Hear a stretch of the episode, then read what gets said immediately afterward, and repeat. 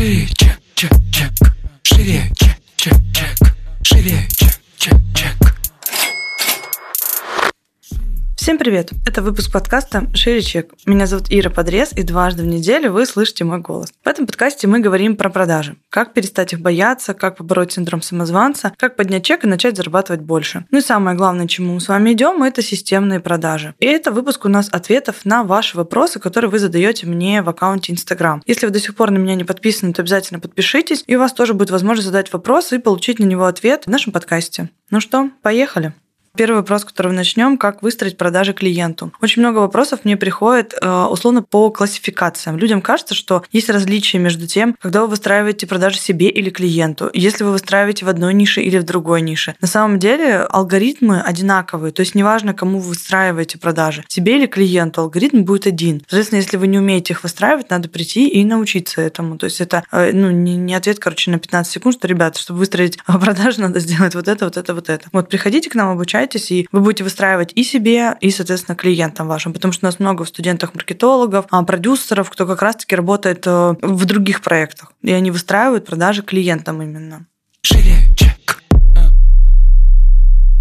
А, далее вопрос очень, кстати, интересный, мне кажется, для многих актуальный. Как сделать так, чтобы сотрудники соблюдали систему бизнес-процессов? Для начала мне хочется задать вопрос, а они описаны ли у вас? Потому что иногда бизнес-процессы в голове у собственника есть, да, а он их никак не описывал, он их передает как-то устно, вырвано из контекста и так далее. Отсюда, собственно, бизнес-процессы не работают. Потому что по факту для того, чтобы бизнес-процессы работали, у вас должны быть регламенты, у вас должны быть оргполитики определенные, все это должно быть в письменном формате, чтобы у сотрудника была возможность неоднократно к этому вернуться, изучить и ну, по нескольку раз просто это прогонять. Соответственно, вот тут ответ на ваш вопрос. Как сделать так, чтобы они соблюдали систему бизнес-процессов? Надо ее описать. Это ваше первое такое задание. О, мои любимые вопросы. Художники, это вообще... Я вас обожаю. Вы у меня чаще всего задаете вопросы. Что продавать художнику, иллюстратора? Что, по вашему мнению, востребовано? Друзья, нет такой истории вот как бы, да, то, как вы это преподносите, то, как это, то, с каким позиционированием работаете, то, с кем вы работаете, а, э, вот такой результат вы имеете. Мы вот только на днях были на дне рождения, где девушке подарили портрет, а, написанный просто на холсте в рамке, и это очень известный художник, который рисует именно портреты многих знаменитостей, звезд, в том числе там из-за рубежа и так далее. Это то, что вы меня спрашиваете. Живопись на холсте не продается, да продается она. Вопрос в том, как вы это продаете, какой у вас здесь статус, с кем кем вы работаете и так далее, потому что этот мужик берет очень дорого. И поэтому, собственно, к нему идут за таким эксклюзивным подарком. Пока в вашей голове есть история про то, что ой, ну не знаю, не знаю, художнику, конечно, сложно продавать. Я вас уверяю, что у меня, знаете, вот каждый, кто ко мне приходит, каждый говорит, «А, мне сложно продавать. Неважно, в какой нише он работает. Поэтому э, это все исключительно ваше убеждение и не более того.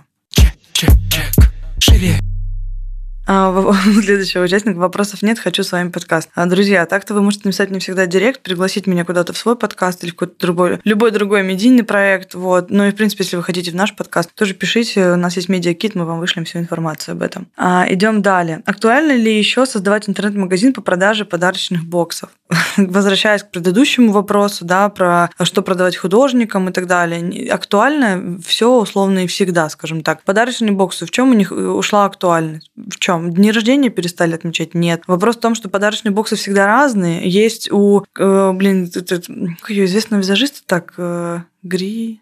Короче, есть известный визажист, у которой а, боксы по 15 э, и 25 тысяч, и что-то как бы не ушли у нее никуда. Они, народ раскупает их там за сутки, вообще просто такое, ну, реально сметают. Хотя вот, ну, типа, подарочные боксы. Поэтому подарочный бокс – это же просто формат, да, в, том, где лежит условно подарок. А он может лежать в чем угодно, как угодно, и вы можете тоже по-разному это позиционировать. Но у него может быть совершенно разное наполнение. Вот, поэтому а, наполнить подарочный бокс актуальными продуктами можно всегда, потому что, потому что по сути, бокс – это коробочка в коробочку можно сложить все что угодно. В принципе, история в B2B сегменте, да, когда постоянная продажа именно идет на корпоративные э, заказы, то есть у компании там день рождения, Новый год, 8 марта и так далее. Представляете, сколько праздников в году, сколько компаний, все они дарят усредненные подарки сотрудникам, чтобы никому не было обидно. Что проще всего? Проще всего подарить какие-то конкретные наборы для всех одинаковые. Вот вам история про а, актуальность э, боксов. Далее вопрос. Прохожу обучение, результата нет. Вся информация в одно ухо влетает, в другое вылетает. А, хочется, как обычно, сказать, типа, да, где вопрос, собственно, но в целом прокомментирую ситуацию. Друзья, когда вы проходите обучение и в одно ухо влетает, в другое вылетает, что стоит проверить? А, в ресурсе ли вы. Я буду постоянно к этому обращаться, потому что если вы не в ресурсе, это не удивительно. А сейчас вот этот тренд на какой-то дикий трудоголизм, когда ты работаешь 8-10 часов, потом вечером ты еще садишься что-то там учить, да, условно, или в выходные люди пытаются обучаться. Я считаю, что ну, это абсолютно неэффективно. Вот у меня после рабочего дня, если особенно там я консультирую кого-то, да, я не то, что там э, обучаться не сажусь, я даже супругу на рабочий вопрос ответить не могу. Он мне спрашивает, я говорю, извини, завтра утром. Ну, то есть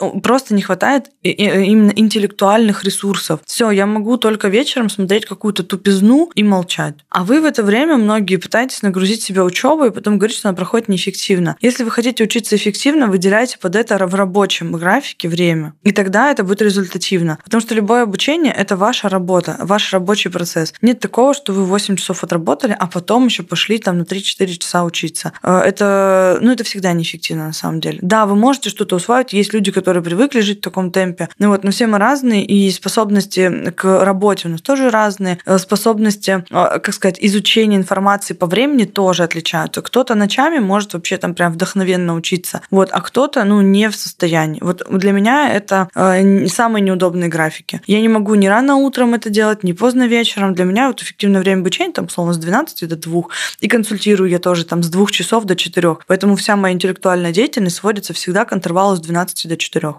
Вот. Подумайте, возможно, и вам тоже некомфортно просто учиться в то время, в которое вы учитесь. И отсюда, собственно, у вас снижается эффективность. А, Еще тоже очень важный момент э, по форматам обучения. Выбирайте для себя удобный. Не всем нам заходят одинаковые форматы. Я, допустим, не учусь на длинных курсах, где уроки по 15-20 по минут. Я не могу усвоить информацию, она для меня разрозненная. Мне нужно видеть сразу скелет информации. Собственно, поэтому мне проще учиться какими-то вебинарными форматами 2-3 часа. Тогда я сразу могу нанизывать, скажем так, э, все элементы друг на друга. Возможно, у вас тоже так. Плюс ко всему, посмотрите по поводу аудио, видео, сопровождения. Если если, к примеру, текстовая инфа, или только условно человек вещает, просто вы его слушаете. Если вы аудиал, и вам наоборот интересно в аудио, то если у вас такая возможность слушать именно в таком формате. Вот, поэтому покрутите еще вот эти моменты, потому что ну, действительно мы все разные. И способ обучения у нас тоже абсолютно разный. Обратите просто на это внимание. Вот. Еще, кстати, тоже момент. Мотивация. А некоторые учатся, потому что все учатся. Все вокруг учатся, я тоже покупаю эти хулионы курсы в себе. И как бы я иногда спрашиваю, типа, а, ну, есть необходимость? Да слушай, да не знаю, типа, ну, вроде как, знаешь, там, все что-то проходят, и я тоже что-то прохожу. Я вообще иногда по несколько месяцев не покупаю никаких там курсов, вебинаров и так далее. Там читаю книги на регулярной основе, но именно вот такие продукты не покупаю, потому что, а, нет потребности под них, да, я, в принципе, читаю даже инфу под потребность. Вот если у меня что-то есть, какой-то нерешенный нерешенный вопрос, и я ищу на него ответ, вот тогда я иду и обучаюсь. А если у меня в данный период времени нету каких-то вопросов, а, прям таких насущных, и у меня, в принципе, задача там, ну, организовать рутинные бизнес-процессы, я читаю вообще художку. Ну, то есть я вообще тогда не погружаюсь в какое-то новое дополнительное обучение, потому что, дай бог, старое бы применить, все внедрить и вообще нормально использовать. Потому что от того, что вы проходите хулион новых обучений, вы не умнее, не богаче не становитесь. Вы становитесь умнее и богаче только тогда, когда вы это внедряете. Вот, поэтому, возможно, вам стоит тупо сократить количество обучения, которое вы проходите.